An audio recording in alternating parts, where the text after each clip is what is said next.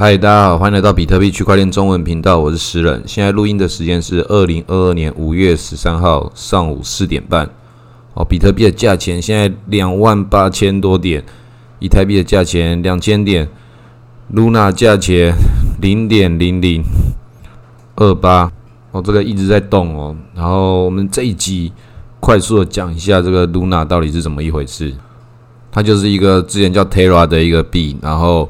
他们之间到底有什么样的转换关系？那些细节都不用太了解太多，只需要知道说它是一个要做一个稳定币的一个什么什么协议，然后最后它那个脱钩了，脱钩了以后，然后又造成这个币价下跌，最后进入一个死亡循环，那这个最后就造成整个币圈的大崩跌。那这个必须要讲，这个币圈会崩不是崩，说怎么样都不一定说是露娜造成的。有的时候是市场要需要一个理由，从某个地方开始爆掉的时候，所有东西都把这个责任推到他那边，也是一件很合理的事情。但这种乱象发生的时候，它会不会衍生再跑到其他地方？当然会。我们比特币就第一个，因为他买了很多比特币作为储备，后来又在卖比特币去救这个回旋，或是把这个戏给演得更好。然后另外一个衍生的就是它的那个全令可是作为一个预言机的一个。区块链工具，然后它读取价钱这边，Luna 没有人想过它价钱跌到这么低。然后在某些协议上面，像那个金星协议，上次爆掉过另外一个，然后这次就上面那个价格一直读到错误的价格，然后给人家疯狂搬砖。那这些事情是不是很多新手或者很多没有玩的那么深入的玩家听不太懂？没关系，这些事情听懂也没差。你抱着你的比特币，然后就看着这些人的故事一再的荒谬重演。那我们人其实一定要随时保持保持这些谦卑，然后就算你可能比别人还要聪明一点点，你要理解你的聪明在这个世界中它合理的这个逻辑。像是 Luna 跟那个 OHN 这些什么算法稳定币，这一阵子很红。那中间很多那个新的朋友，尤其是最新的那些朋友，新韭菜对这个算法稳定币很着迷，因为也有很多的人在上面真的是赚到钱。但是他们之中都有去弥漫着一种，那个我比别人聪明一点，所以我看到这个东西，我加入了它，我赚到我应有财富。但是这种逻辑马上下一段就要被推翻，而且是自己可以自我的逻辑一定可以看得到的。这些人就是确实比较聪明，但是你要知道，这个游戏就是要比较聪明的人才有办法加进来玩，然后他确实就是要源源不断的人从后面加进来，这个世界上就没有那么多。这么刚好一点点有小聪明的人，然后又这么贪心加进来，后面其他人就是被这些人认为叫做太胆小啊，或是不够聪明啊，对，都是，所以这些人都是比较少。那你们这些比较聪明的人先去玩的，迟早就要爆掉。这个变成一看，所有人都知道它是一个很明显要爆掉一个 deep share，还是有很多人愿意去玩，因为大家觉得自己不是最后一个嘛。所以我们要学会一件事情：你聪不聪明跟你的生存力是另外一个事情。有的时候就专门要吃你这种聪明的鱼啊！那些太笨的人还没办法在这边中招，诶，这个榨不出汁来的，就是专门这种形状特别有小聪明的人最容易在这里被割掉。这整个事情的逻辑链条就没办法绕一圈回来啊！这些所有被割掉，这些所有人自己都知道，就是不要去玩资金盘。然后资金盘最大的问题就在于说。他要怎么样去把这个谎一层一层的把它卷动起来？那我们上集有讲到美国政府的这个美金，然后它也是这样的逻辑去印的。但它美国人民的劳动，全世界人民的劳动，美国军队去维护它，那这个其他算法稳定币用什么来维护它？有些人说他跟这个大家都一样相信，像你相信美元的时候，那就很可笑啦。会去相信美元的人，他就在使用着美元。那不相信美元的人，就来比特币，或是到以太币。就你使用了比特币，然后再来玩了一点黑魔法到以太币之后，就直接走入深渊去玩这个算法稳定币，搭建在这个深渊之中的深渊。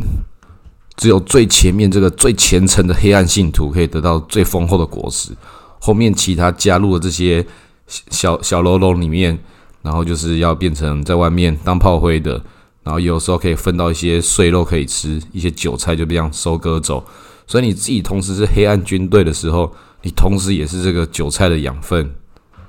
那前面这些话是说给那个明知道自己不该这么做而继续做的人，告诉这些人，就是之后还是可以回到比特币的这个光明来。那对这些新的人完全不知道或是完全不理解这些黑魔法的人，也都不用担心，因为你不用去管这些东西怎么发生的，跟这些东西怎么失败的。如果你拥有比特币这样这么单纯的事情，那些外面的纷纷扰扰，就是像我这样的吟游诗人，为了要录节目。我要充流量，所以去把这些故事了解一遍，看看。但所有的事情回到本质来看的话，这些都会被淘汰的事情，都会绝种的一些物种，为什么你现在要去理解它呢？那当然，对更进阶的玩家来说，就是你找到之中的这个规则之后，你就可以从中间去狙击，然后可能像有一些小天才直接做空，那空的乱七八糟，一路赚烂，这种有没有也很多嘛。这次确实很多小天才，就那个。斩妖除魔，把这些 Luna 的韭菜、坏韭菜割一遍，你成为光明的这个粮草征收人。举起了这个空军的正义法锤，直接把它锤烂。那这种就是你的策略上你是对的，然后刚好遇到这种很大方向都是正确的事情。但实际上这种好事有没有那么常发生？这个就是我们这个 Luna 这整个事件有很多不同的地方，有一些不同的破绽。然后绕了一大圈，也是有人整理出来。那个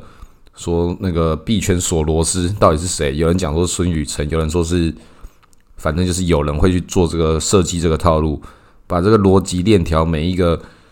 有问题有可能出的地方，每一个地方都做好那个在面等那张牌出现，一层一层打开，比特币卖掉，然后再去砸比特币，绕了一大圈，让这个做空跟着做空的死亡回旋。一路的直接崩到底，然后赚烂了一把，这个事情就代表说，一定有人在里面是准备好的。那这种准备好的就分两种，一种是外面要去搞爆他的，另外一种是不是一开始一起搭建这个系统的人本身看到的话，他就可以在里面安装一些准备会爆的地方嘛？就跟那个星际大战的死星，他们有安装一个那个打到核心会爆掉的地方，所以。这种事情到底真实状况是什么？Luna 就是月亮，死星也像月亮。到底这个死亡核心会爆掉那个落点是谁安装的？其实也不用管是谁安装，这种东西它一定会有落点。那个落点不用去安装，它还存在，只是知道这个落点放在哪个位置的人，这就很厉害了。那如果你要玩这种黑魔法，或参与这种那么有趣的游戏，这种东西就是只有少数人玩得到的人生赛局。大部分人，就算你知道这些原理，你也很难参与其中。就算是你在旁边不小心观察出来，这个时候就是要跟着做空的。然后你不是第一批赶到的，就算你是第二批，你有办法这么简单的抓到每一波小高潮的那个小顶点，从那边一百倍做空做下来吗？很多人期待有这种事情发生嘛，但是不可能嘛。所以人们才常常说，那个机会是给准备好的人。但实际上，在金融市场里面，更多的时候，机会是属于给创造的人。自己创造一个东西，然后自己把它弄爆，然后先爆的时候，自己可以先赚最多。或者是这种时候，这种搬砖，有时候这种搬砖结构，交易所它是拥有最多的储备量的人，然后就那时候不把币拿来可以交易，可以交易，但是只能在交易所这个圈子里面提现，不给你提。所以就是每次要出这种大事的时候，一定会在不同的协议之中、不同的资金池之中有价差出现，控制这个资金流动管道的人，他就拥有这个优先搬砖的权权利。所以这个创造的人就是创造机会，自己去把握它。所以你可以看到这些那个币圈的人，或者这些区块链的技术咖，有很多也是很好笑嘛。他在那个牛市的时候可以讲说。区块链可以给我们带来信任，让人与人之间找到一个新的平衡。我们不用再因为那个人为的关系而去对人去承担错误的信任，会有这种信任风险。用区块链来解决，但区块链里面还有很多没办法这样去认定的地方，甚至有时候它是人为设定的。然后最后中绕了一大圈回来，在可以去做搬砖的时候或搞什么事情的时候，这些技术者或是这个交易所。他们都还是拥有这个先吃第一口肉的权利，然后就算要出包的话，他们也是可以那个，就是跟大家一起出包。这个船要倒的时候，船要沉的时候，他们不会跟大家一起最后一个沉的啦。这些金融精英的这个传统的这个尿性就是，我要赚钱的时候，政府不要来管我，我们这是创新，然后想尽办法去吸纳更多资金，然后哪里出包的时候就说，哇，这个大到不能倒啊，政府不能不救。这种故事在币圈也是一模一样的。那最近确实，这个所有人的情绪都开始各种的在翻滚，那个美股啊、台股，然后比特币的世界全部都一样。然后它已经会蔓延到世界上各种不同的角落，因为这个人跟人之间的这个价值交换，那是牵动着我们所有人的情绪。但是看懂这个逻辑的人会知道，说这都是这个季节之间的更迭，它一定会这样改变的。然后你有财富思维的人，只是在这种不同的状态之中，想尽办法去平衡你自己的资产。那大部分人是没有资产的，所以没有资产可以平衡，只有从你手中拿到多少钱。来作为你下一餐吃什么的这个小小的情绪的波动，那即便是你有这样视野的人，也是不一定有办法去做操作。但是你也不用担心，就跟大家一样，你回到你跟你小时候大家跟你讲的，努力工作，然后赚钱，为社会贡献，最终好像还是只能这个样子啊，不然你还能干嘛？去抢银行啊？现在银行也没什么钱可以可以抢的，而且你一抢到那些钱都是没有办法一下就要花光的。根本就是没有办法，那个钱已经通货膨胀到看到那一大叠的现金，然后干这一大叠现金，这样才干才一百万哦。那一百万是可以 可以买什么？真的很多人现在听到一百万，当然它还是很大一笔钱，但是你仔细想想，这个一百万真的跟我们小时候所听到那个一百万那个威力已经完全不同了。你还能够去想象那个小时候你看到那个一张一千块的时候，那个对天文数字这种。这种震撼跟这种感觉吗，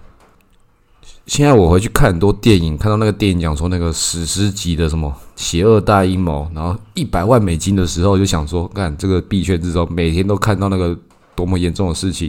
动不动几亿几亿的，然后那个电影为那一百万美金搞成那个样子，人类要毁灭了，是觉得说这些人类人命太不值得了吧？或是觉得那古时候的人很有那种勤劳的美德，为了这么一点钱，为可以去做这么多的事情，真的很敬业。所以现在我们跟这些主力不一样，我们只能继续的想办法赚钱，然后去买比特币，去多买一点之后，然后过几年之后，你会看到另外一个光景。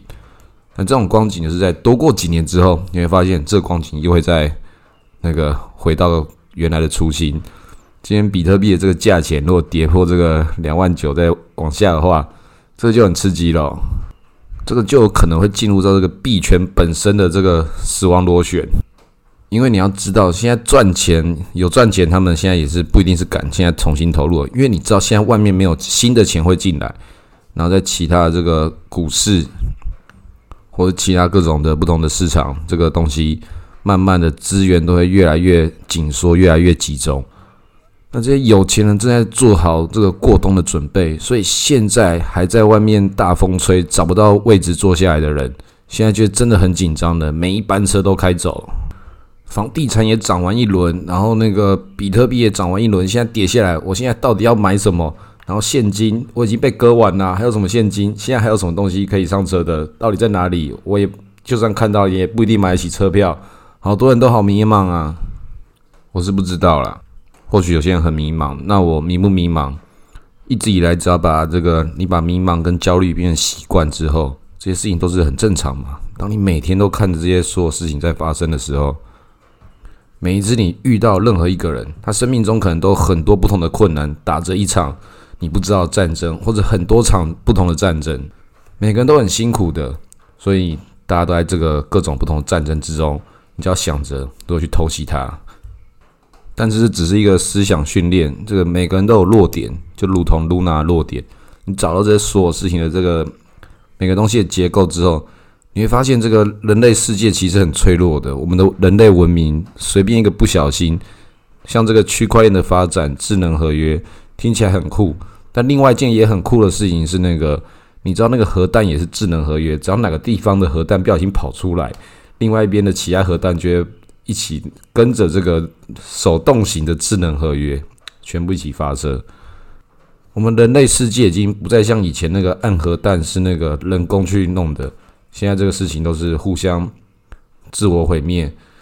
那这种事情搞不好随时都会发生啊！搞不好不在任何一个人想按核弹的意识之下，哪个小动物跑去那个地方把那电线给弄坏了，然后核弹不小心发射了，会不会这样？我不知道。全世界这么多核弹，会不会有哪个地方的那个核弹是那个没有保管的这么好的不小心发射？那台湾的那个台电也都是可以一直停啊，微保电信也可以，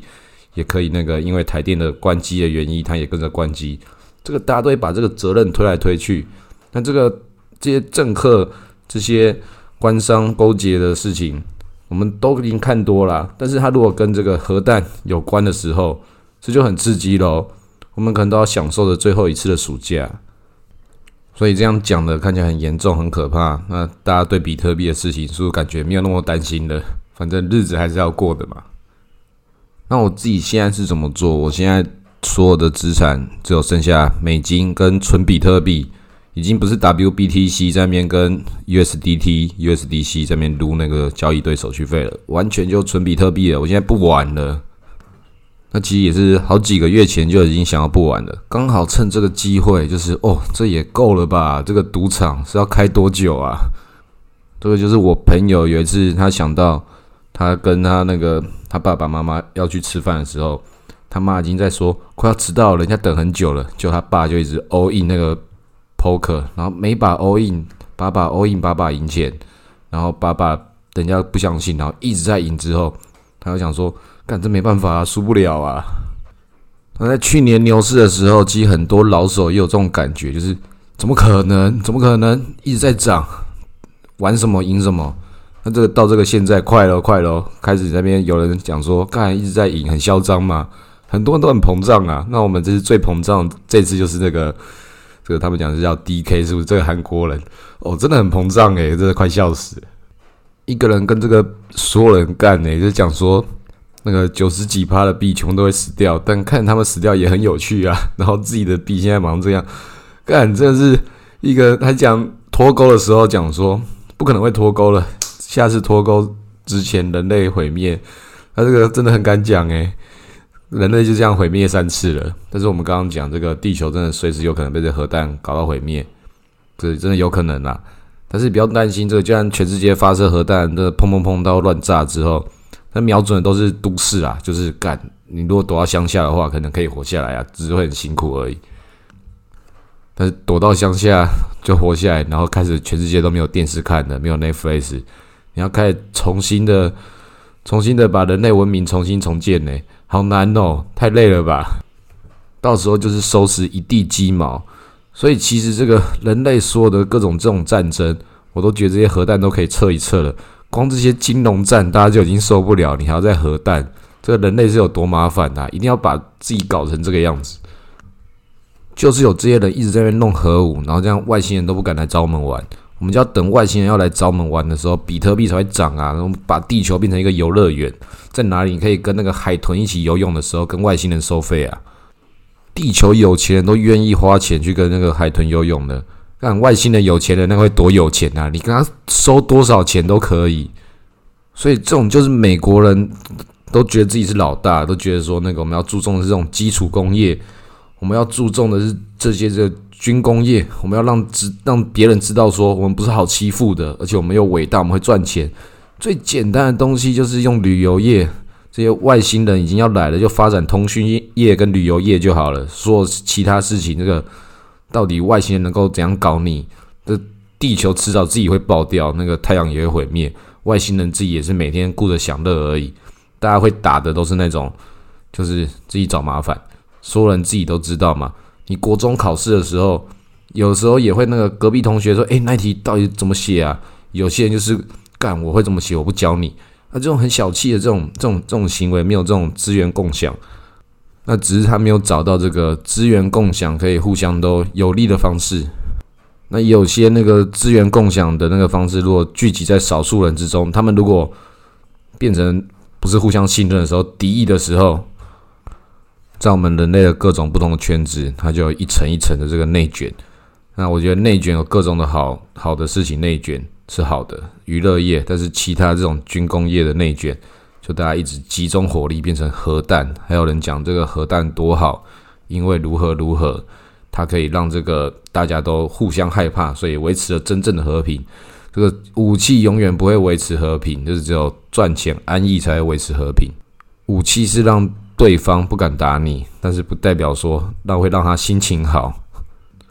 这个世界上就是有一些小朋友拿到锤子，就会把锤子当把任何东西都当做钉子。然后这件事情再跟钱混合在一起之后，它变成全世界最可怕的一种力量。那如果你要想说这个心情比较好一点的话，币圈之后怎么办的话，你就想着这个人类本来毁灭了，因为 Luna 的爆掉，然后消化了很多大家的情绪，这个人类又度过了一劫，地球不用毁灭了，你明天可以继续上班。好，今天录到这里，谢谢大家。